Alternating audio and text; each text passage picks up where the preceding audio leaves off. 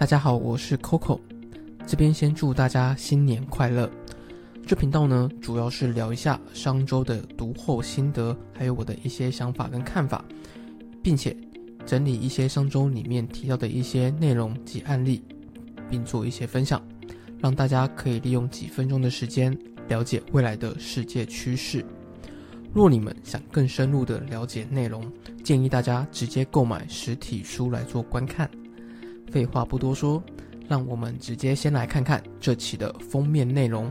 更大胆的一年，在科技日新月异及疫情肆虐的情况下，人民的消费模式、企业的经营方式，还有每个人的工作模式，也都有了完全不同的形态。你是不是已经习惯上了线上购物，而且很少会去逛一些实体商场了？曾经的股王大力光。也由专注在高阶镜头，到现在开始投入了电动车的市场。而你和我是否也因为疫情的关系而改变了工作的形态和方式？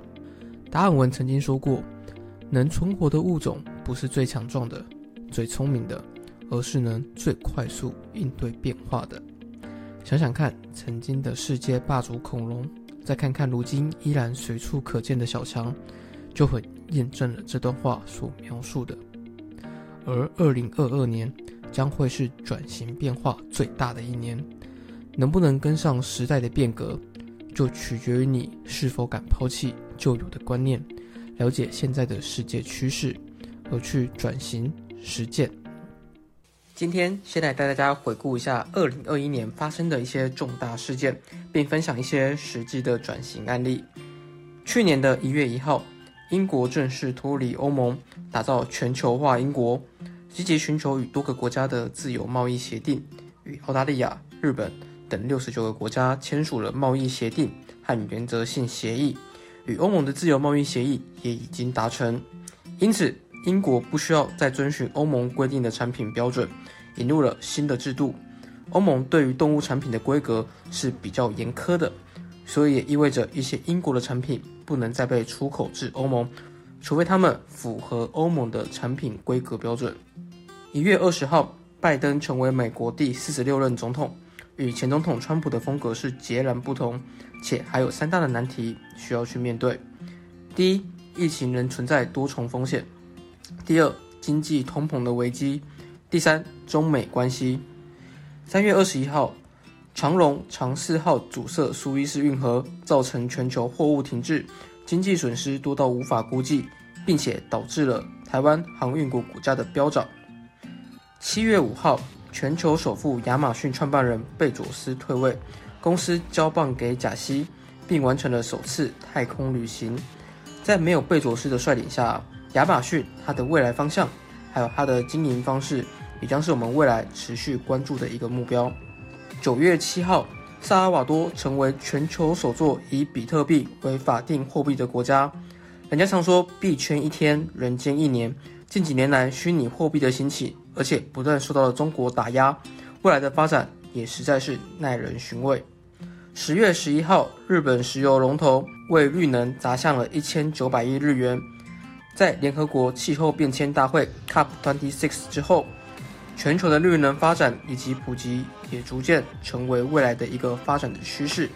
十月二十八号，脸书改名为 Meta，从社群网站上面改为全力投注在元宇宙上，打造一个大家可以无缝穿越并结合线上、虚拟与扩增世界的混合宇宙，将成为下一个主流社群平台吗？以上就是二零二一年发生的重大事件以及未来需要关注的趋势。不知道这些内容你又了解了多少？接下来带大家看看个人和企业的转型故事。林依莹，你认识他吗？不认识的话也没有关系。他是曾经跟着林佳龙的台中市副市长，然而现在却转职成了你绝对想不到的一个职业——居服员，也就是我们俗称的长照人员。在二零一八年与林佳龙败选后的第二天。他毅然决然地报名了居服员受训，即使很多单位邀请他去担任处长或是执行长，他都直接婉言相拒。要知道，居服员的工作是非常辛苦的，而且必须透过实习、结训，才可以去真正的当一个独当一面的居服员。当时是没有一个人相信他可以做得下去，也没有人愿意带他去实习，因为他曾经是个副市长。所幸经过持续不断的沟通，终于找到了红杏雪护理师愿意收他。但是第一个案子即是重度八级失能的阿嬷。要知道，长照将失能的程度由原本的轻、中、重度，更精细的区分为长期照顾八等级。你们可以先看一下，这个是从南山人寿的网站上面截下来的图片。其中轻度湿疹的话为里面一到两项，中度湿疹的话为三到四项，重度湿疹的话为五项以上，而八级就是最严重的，在当地根本没有人愿意接，但是他却心甘情愿的接下来，即使外人不看好他，他也坚信着自己的信念。然而他最担心的点。竟然是怕病患知道副市长帮他擦屁股，会不会不开心？于是他还特地取了一个泰雅族的名字，并且在当居服员的时候，凭借着曾经在丹麦参访的一些经验，致力于在交通最不方便的偏乡打造一套完整的居家照护。凭什么丹麦居家照护员可以一天去个案家里七次，而台湾却做不到？这就是他的信念。虽然听起来。很简单，但是要如何做到，却是一件很困难的事情。他认为啊，第一步就是需要增加人力，要怎么样去招揽一些青年或招揽一些有志之士回到家乡来服务呢？他提出了优渥的薪资条件，配合政策的情况下，只要愿意努力做，皆可以拿到六万块左右的薪资，搭配故乡的口耳相传。不仅让偏乡的居民回流，并同时解决人力不足的问题。接着，他串联了医疗跟照顾体系，与山下的诊所做配合，每周上山看一次，并且教导居服员相关的医学常识。因为居服员是接触病患的第一线，如果他们有一些医学常识的话，更可以清楚地帮助医师了解现有的情况。也因为这些举动。逐渐的，让原本乏人问津的偏乡长照以及青年就业出现了新的转机，并且在二零一九年成立了博拉罕共生照顾溶洞合作社，吸引青年投入长照行列，并借着各种的部落活动，帮助需要长照的人找到工作的目标，不仅带动部落老人生气，也帮偏乡找回青年回流的契机。曾经有人这么问他：“你这样做能得到什么吗？”他却回答：“成就感。有些事从政策改变会比较大，但有些事情在第一线做才来得及。很多事情，人们往往都是在未开始前就否决掉了。然而，真正成功的人都是大胆去做了，再去解决问题。就像莎士比亚曾经说过：‘本来无望的事情，大胆的尝试，往往可以成功。’第二个，李荣春。”只有改变，才能创造出自己的价值。在前阵子，为了开放美猪闹得沸沸扬扬的时候，台湾猪的名字逐渐出现了在了众人眼前。然而，你知道吗？台湾猪在如此有名之前，却一直深陷于口蹄疫的风暴接近二十三年，是直到二零二零年才从口蹄疫区中除名。但是，却有一个人在二零一八年。就将台湾猪以平埔黑猪的名义出口到了香港，成为台湾首位在口蹄疫风暴中首位将活体黑猪出口的猪农。李荣春，曾经的长荣航空维修工程师，在九一一的事件后，航空业萧条，连长荣航空都进行了成立以来第一次裁员。虽然没有被裁到，但是也引起了他的危机意识。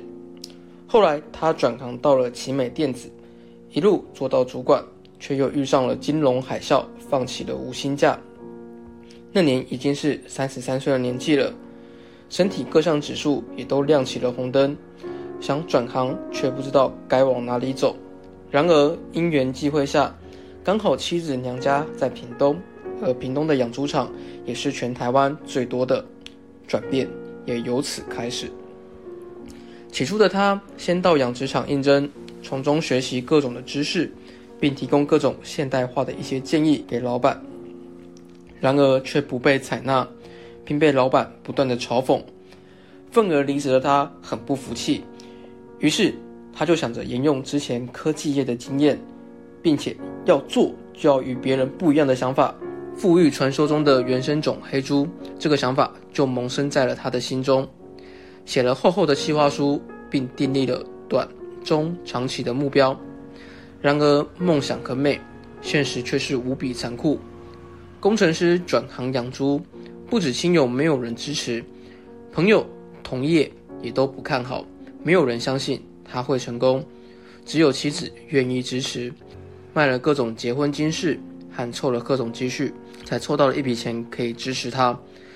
即便有了资金，但是庞大的经济压力还没有成果，让他也曾萌生了轻生的念头，甚至把保费提高，开始研究各种的理赔方式。然而心底的信念还是让他坚持了下去。凭借着科技业养成的习惯，详细的记录每只猪的生长资料，并参加各种的农业课程，终于他遇到了人生中的贵人——台大动物科学教授王佩华。